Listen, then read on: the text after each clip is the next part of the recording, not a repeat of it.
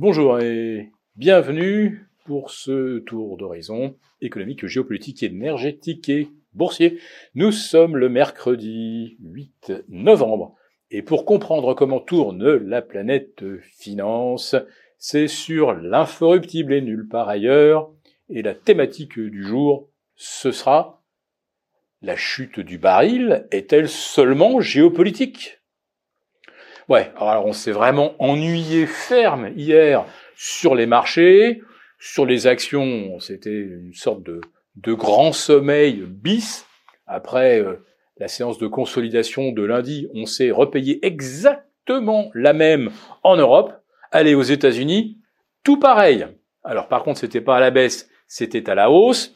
Septième séance de hausse pour l'ensemble des indices US, huitième pour le Nasdaq, qui vient de reprendre, j'ai fait le calcul, 8,3% sans reprendre son souffle. Et cette euh, ascension phénoménale, euh, sans précédent, d'ailleurs euh, depuis la mi-janvier 2023, eh ben, cette ascension, on la doit à la, à la forte détente de taux que nous avons déjà largement commentée, l'inflexion du discours de Jérôme Powell, avec des, éléments, des de langage qui sont d'ailleurs repris par ses euh, lieutenants, euh, certains de ses bras droits. Oui, effectivement, euh, la Fed pense que les taux aujourd'hui sont à un niveau adapté, reste vigilante sur l'inflation, mais note tout de même ces signes de ralentissement économique. Ah, ben justement, les signaux de ralentissement économique, même s'ils sont encore ténus, on les voit quand même assez clairement, aussi bien en Europe au niveau de la production industrielle, mais aux, aux États-Unis également. Et les PMI manufacturiers, c'est-à-dire euh, les indicateurs avancés de l'activité, à base de commandes d'énergie, de matières premières, euh, tous ces indicateurs sont également sur le reculoir.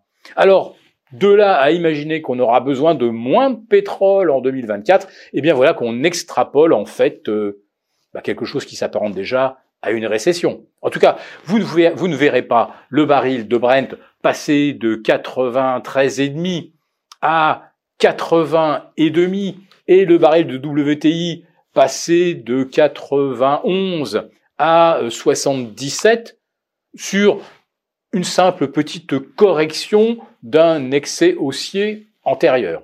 Alors on pourrait se dire, oui, mais ça corrige l'envolée consécutive aux, tragiques événements du 7 octobre dernier, au risque d'embrasement du Proche-Orient, risque qui est écarté depuis jeudi dernier avec la déclaration d'Hassan Nasrallah qui se démarque du Hamas, dit qu'il n'y a pas de complicité ni d'action coordonnée entre euh, les deux mouvements et que donc euh, euh, Hassan Nasrallah ne jettera pas le Liban, dont il est le vrai leader, euh, dans une guerre avec Israël. Ouf On respire. Oui, sauf qu'on respirait déjà bien avant l'intervention d'Hassan Nasrallah, puisque le pétrole était déjà revenu avant jeudi dernier sous ses niveaux d'avant le 7 octobre.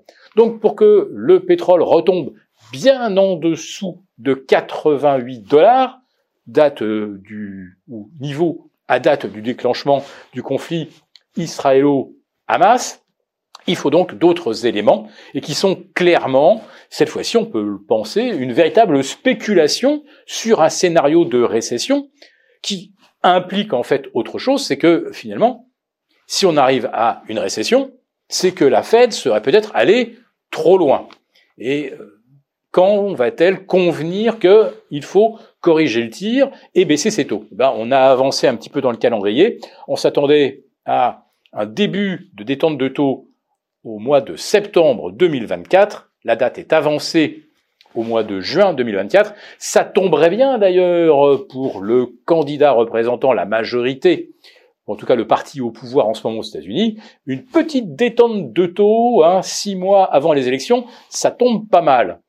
Et il faut se souvenir que la Fed a pour tradition généralement de ne pas agir en amont des élections. Autrement dit, euh, si elle faisait quelque chose en septembre et en novembre, ça se situerait exactement à euh, un mois et demi des élections. On pourrait dire à ce moment-là que la Fed avantage un candidat plutôt que l'autre. Donc vous voyez cette, cette espèce d'effet de calendrier, il faut bien l'avoir en tête. Et effectivement, si la Fed commence à baisser ses taux en juin, alors elle poursuivrait son cycle, et là tout le marché pourrait se dire, bon ben voilà, maintenant on s'attend à moins 25 à chaque réunion, et donc si elle baisse ses taux avant les élections, ça ne sera pas pour avantager le, candidat, mais tout simplement pour prolonger son cycle de détente de taux. Donc tout va très bien. Sauf que la chute du pétrole, alors qu'on a maintenant ces anticipations de baisse de 100 points des taux directeurs d'ici fin 2024, si le pétrole chute autant, c'est qu'il y a bien effectivement une anticipation de récession eh ben, cette anticipation, elle ne se lie absolument pas dans les cours de bourse, et surtout pas avec un CAC remonté à 7000 ou avec un S&P qui caracole à plus de 4330 et encore moins avec un euh, Nasdaq qui euh, s'est envolé euh, à tout près de 14 000 désormais sans reprendre son souffle. Je ne dis pas qu'on s'en va vers une correction immédiate, mais au bout de huit séances de hausse, avec des perspectives de récession, mais bon sang, où le marché peut-il bien aller?